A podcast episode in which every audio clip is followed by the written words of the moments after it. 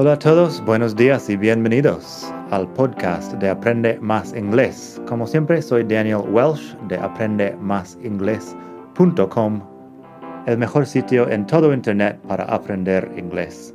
Este podcast te ayudará a hablar inglés como un nativo. Vamos allá. Hola a todos, buenos días, tardes o noches y bienvenidos otra vez al podcast de Aprende Más Inglés el mejor podcast de todo el mundo mundial para aprender inglés. Hoy tengo cuatro phrasal verbs con turn, que es un verbo bastante común en inglés. Y bueno, los cuatro, cuatro phrasal verbs también son bastante comunes. Turn on, turn off, turn up y turn down. Lo que pasa es que tenemos lo básico sobre estos phrasal verbs que quizá ya sabes, que apagar y encender una luz, turn on and turn off a light, pero tienen otros usos también que tenemos que tener en cuenta porque casi siempre un phrasal verb va a tener más de un significado. Así que vamos a ver. Primero pásate por la web madridingles.net barra 102. Estamos en el capítulo 102 del podcast y por eso en la web madridingles.net barra 102 tienes los ejemplos de estos phrasal verbs que puedes leer a la vez de escuchar si quieres. Así que primero turn on y turn off. Turn on es encender y turn off es apagar cuando hablamos de, una luz, un equipo electrónico, algo así. Ejemplo, can you turn on the TV? Puedes encender el televisor o la televisión posiblemente. Can you turn on the TV? Por lo contrario, she turned off all the lights before she left the house. Apagó todas las luces antes de salir de casa. She turned off all the lights before she left the house. Pero eso es solo el principio sobre turn on y turn off, porque tenemos más usos. Pero también debería mencionar que encender y apagar en español se usan con velas y fuegos y cosas así. En inglés, no. En inglés tenemos otras formas de hablar de encender y apagar fuegos, velas, etc. Tenemos, por ejemplo, light a candle, que es encender una vela. They lit the candles in the living room. Encendieron las velas en el salón. They lit the candles in the living room. Para encender un fuego también puedes usar light, pero es muy común usar start también. Empezar un fuego no tiene sentido en español, pero en inglés lo decimos así. Start a fire. He started a fire in the fireplace. Uh, encendió un fuego en la chimenea. He started a fire in the fireplace. Quizá has escuchado en algún momento una canción We Didn't Start the Fire de Billy Joel, me parece que es una canción bastante famosa. We Didn't Start the Fire. Lo puedes escuchar en YouTube, seguramente, o posiblemente en Spotify, donde estás escuchando eso. Apple Podcasts, puede ser. Así que, start a fire, light a candle. Por lo contrario, si quieres apagar una vela, usas blow out a candle. She blew out the candles on the cake. Apagó las velas en el pastel. El pastel de cumpleaños, supongo. She blew out the candles on the cake. Lo que pasa con blow es que significa, entre muchas otras cosas, soplar, así que está soplando las velas, apagando las velas, soplando. She blew out the candles on the cake. Y con un fuego usamos put out. The firemen came and put out the fire. Los bomberos vinieron y apagaron el fuego. The firemen came and put out the fire. Creo que en algún sitio tengo algo más sobre put out, que es un phrasal verb que significa varias cosas también. Lo pondré en la web madridingles.net barra 102 para que veas todo lo que hay sobre put out. Luego, los otros usos de turn on y turn off. Bueno, turn someone on and turn someone off cuando hablamos de una persona es otra cosa completamente diferente. Turn someone on es excitar a alguien sexualmente. Así que tengo el ejemplo. It really turns me on when you wear those heels. Me excita mucho cuando llevas esos tacones. Pongamos, me pone, diríamos aquí en España. It really turns me on when you wear those heels. Así que tenemos el mi ahí. Sabemos que estamos hablando de excitación y no de encender la luz. Turn someone off es dar asco o crear rechazo en alguien.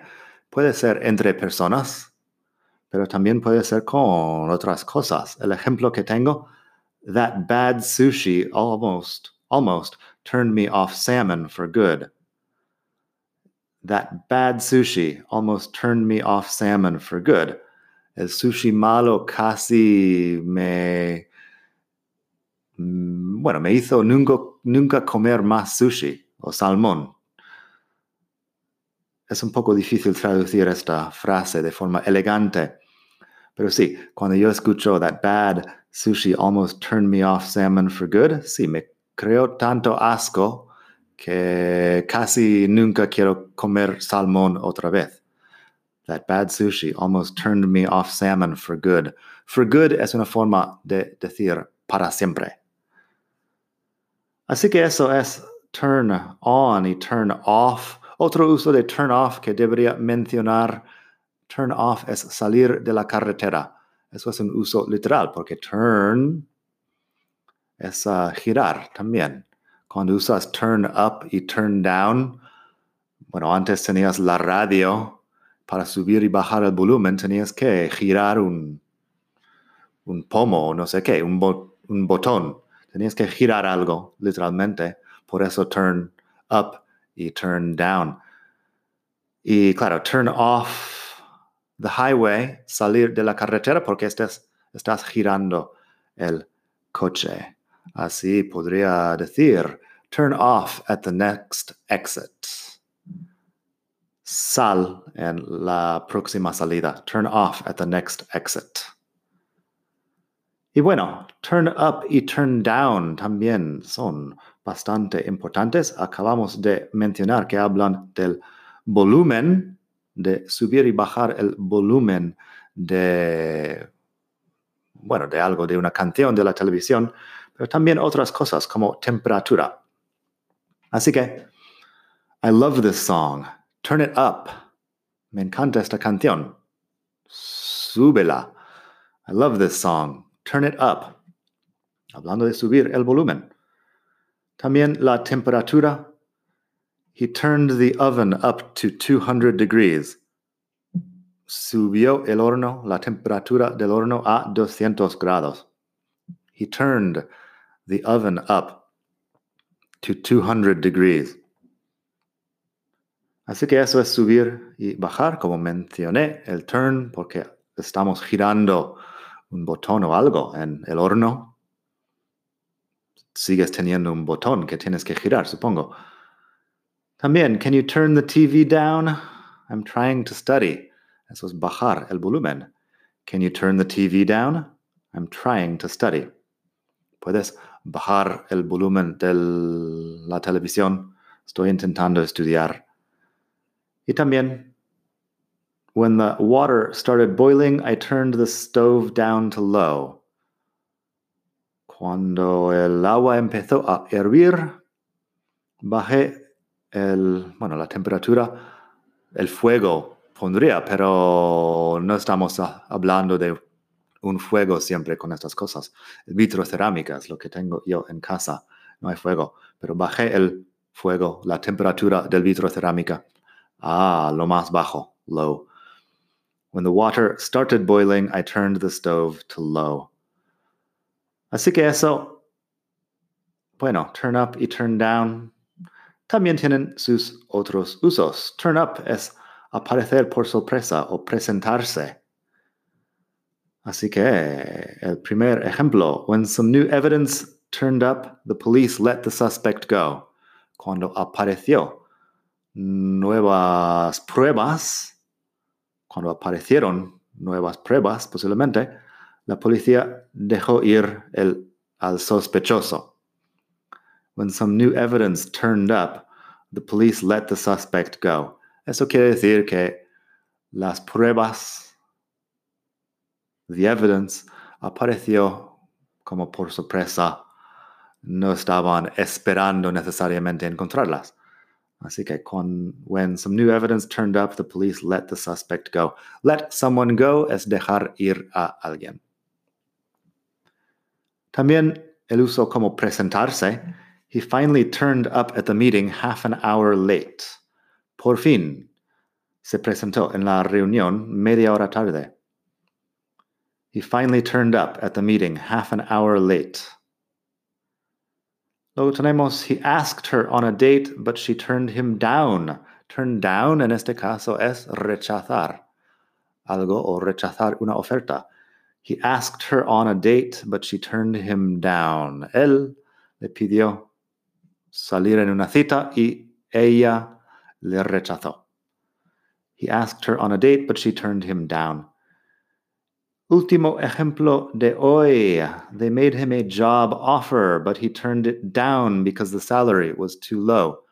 Le hicieron una oferta de trabajo, pero él lo rechazó porque el salario era, el sueldo era demasiado bajo. They made him a job offer, but he turned it down because the salary was too low.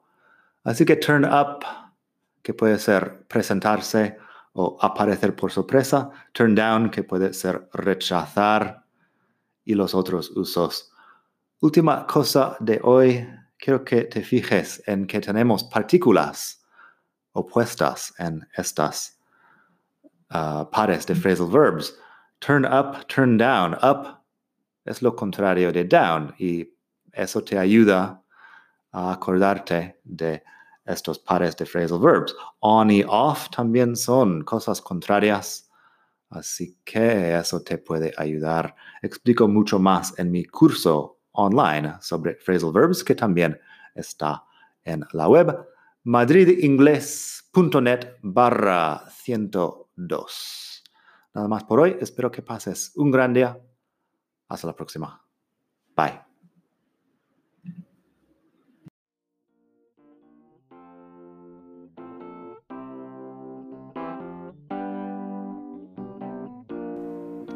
Gracias por escuchar. Como siempre puedes pasar por mi web aprendemasingles.com. Para mucho más tengo vocabulario, expresiones para hablar, phrasal verbs, gramática, pronunciación y mucho más en la web. Nada más por hoy, espero que pases un muy buen día. Hasta la próxima.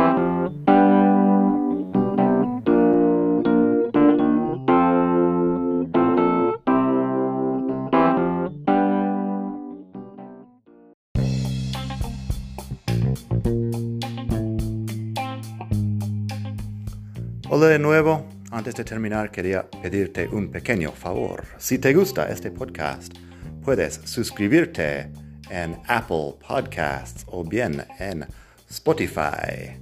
Hay también la posibilidad de hacer una reseña ahí en Apple si estás escuchando eso en el iPhone. Y estas cosas ayudan mucho a dar visibilidad al podcast. Si quieres ver más sitios donde escuchar, los tienes en madridingles.net barra podcast. Eso te lleva a la página donde ves todas las aplicaciones que puedes usar para escuchar. Y también tengo un canal en YouTube que lo puedes ver en madridingles.net barra YouTube. Eso te llevará directamente al canal donde puedes suscribirte y ver todos los vídeos que hago sobre muchos temas. Nada más por hoy, espero que pases un muy buen día, aprende mucho y hasta la próxima. Bye.